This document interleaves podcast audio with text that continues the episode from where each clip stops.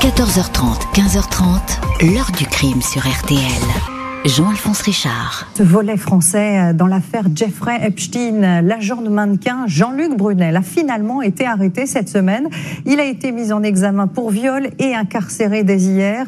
Il est soupçonné d'avoir joué le rôle de rabatteur pour le milliardaire américain, notamment auprès de jeunes filles mineures.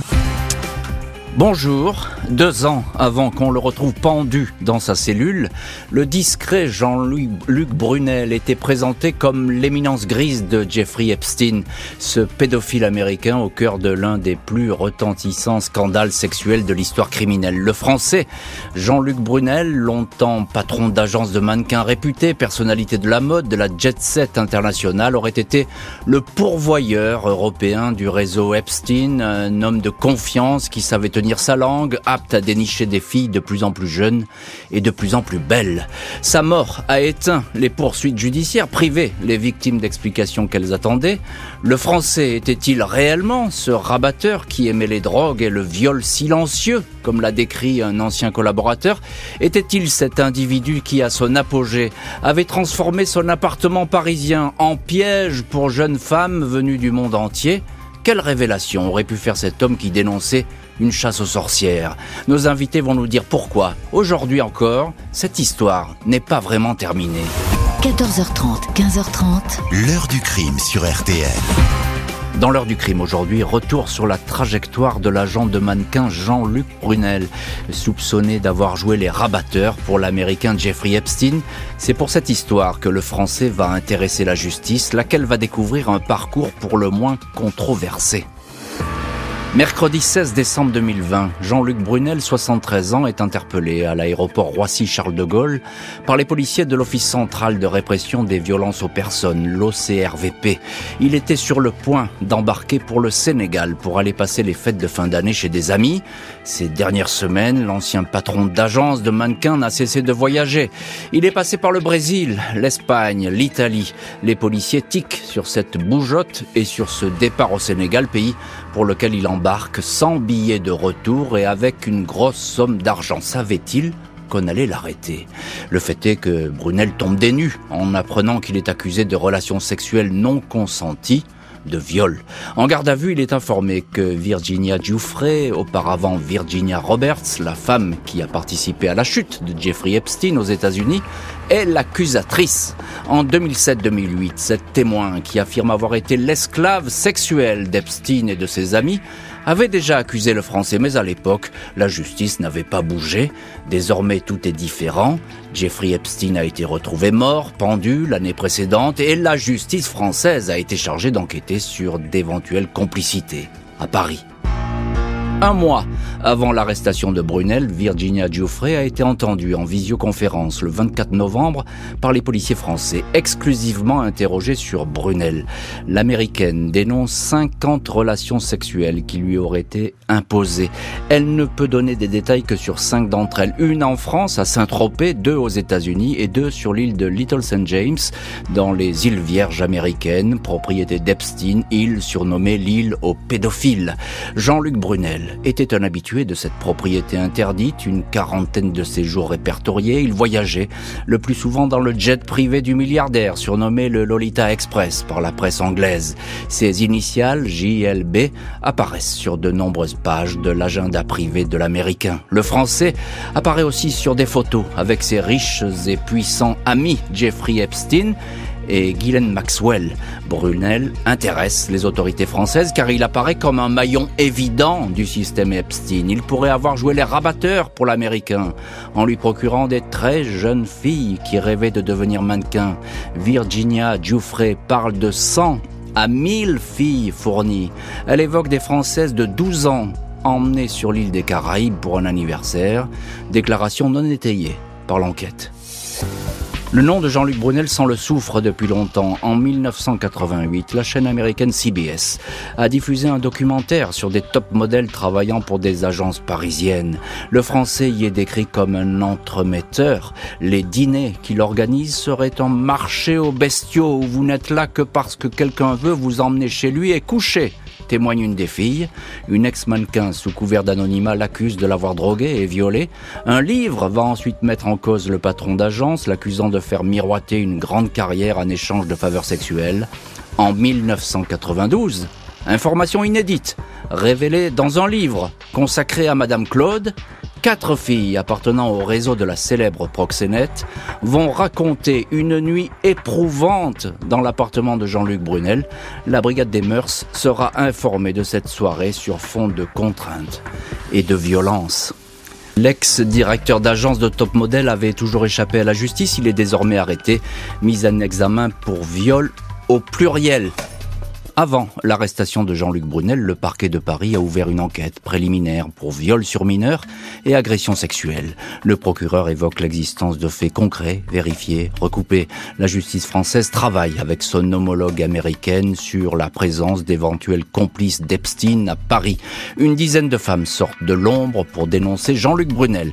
Plusieurs font le récit de soirée où la drogue a été utilisée pour ôter toute défense aux jeunes femmes. La mannequin néo-zélandaise Zoé Brock raconte qu'elle avait 17 ans en 91 quand elle a débarqué à Paris pour faire des photos.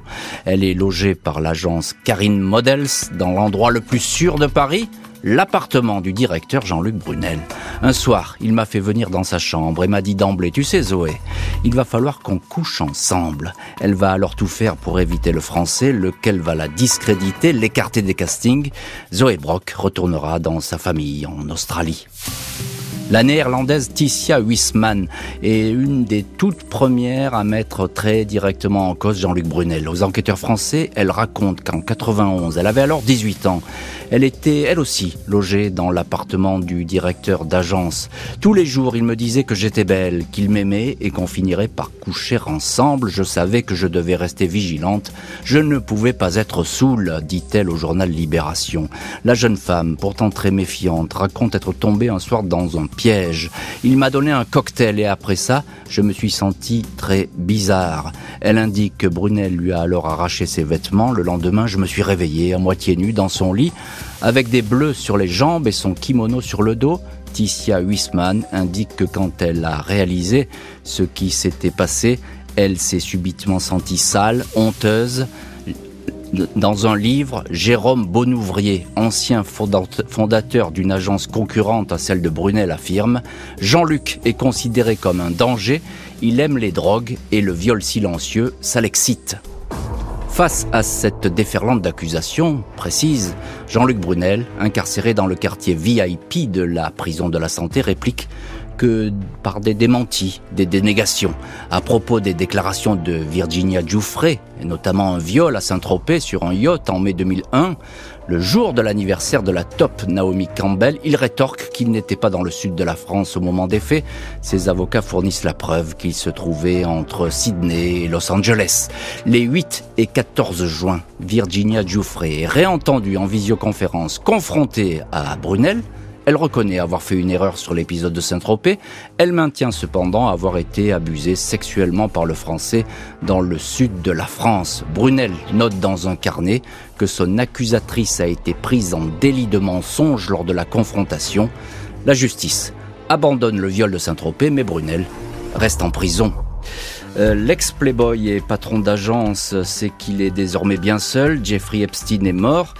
Ghislaine Maxwell a été arrêtée, des amis gênants dont il va tout faire pour se débarrasser. Au fil des semaines passées à la prison de la santé, Jean-Luc Brunel est de plus en plus pessimiste sur son sort. Le sentiment d'injustice me devient insupportable, je suis prisonnier d'un système qui présume de ma culpabilité et c'est à moi d'apporter les preuves de mon innocence, écrit-il dans une note révélée par le journal Le Parisien.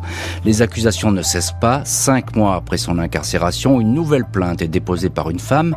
Une actrice et mannequin finlandaise d'une trentaine d'années indique qu'elle a été violée à l'âge de 17 ans par Brunel. Elle était à Paris, elle avait rencontré le Français en boîte de nuit, il l'avait emmené dans son appartement pour une séance photo qui aurait tourné à l'agression sexuelle. Le 23 juin 2021, Brunel est mis en examen dans cette nouvelle affaire, il conteste les faits. Tout juste se souvient-il d'avoir pris en photo l'adolescente. Lors de ses auditions chez la juge d'instruction, Jean-Luc Brunel réfute en bloc les accusations. Il n'était pas le rabatteur de Jeffrey Epstein, il n'a jamais emmené de filles mineures sur l'île privée de Little St. James.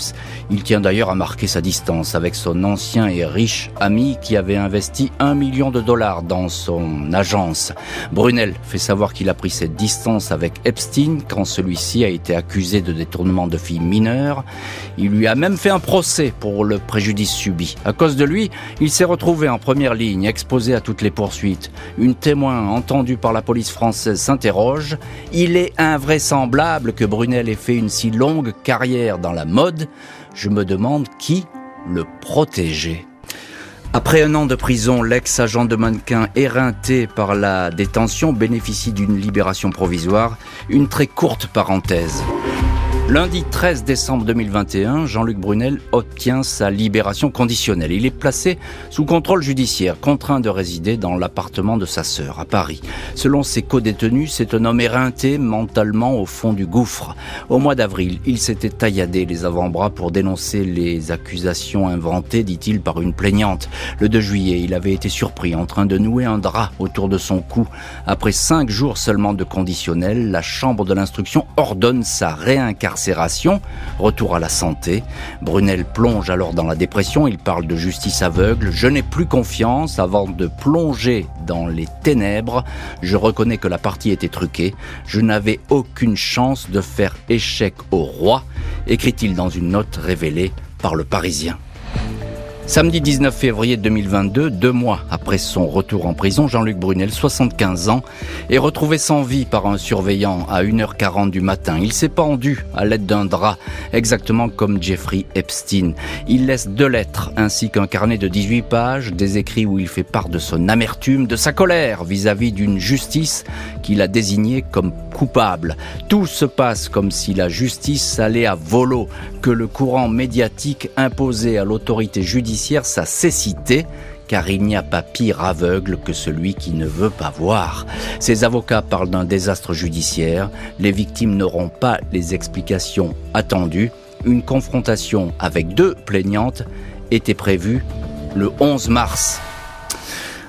Avec la mort de l'ex-agent de mannequin, l'action judiciaire le concernant s'éteint, mais les victimes vont continuer à s'interroger.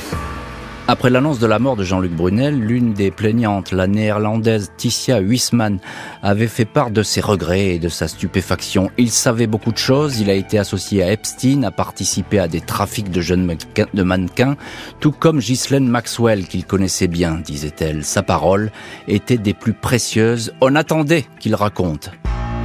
Parti avec une part de ses secrets, selon maître Anne-Claire Lejeune, Brunel était accusé de deux viols, une troisième plainte avait été déposée peu avant sa mort, huit autres plaignantes avaient été entendues, mais les faits rapportés trop anciens étaient tombés sous le coup de la prescription, à savoir 20 ans en France pour les crimes sexuels pour les majeurs. L'heure du crime, présenté par Jean-Alphonse Richard sur RTL.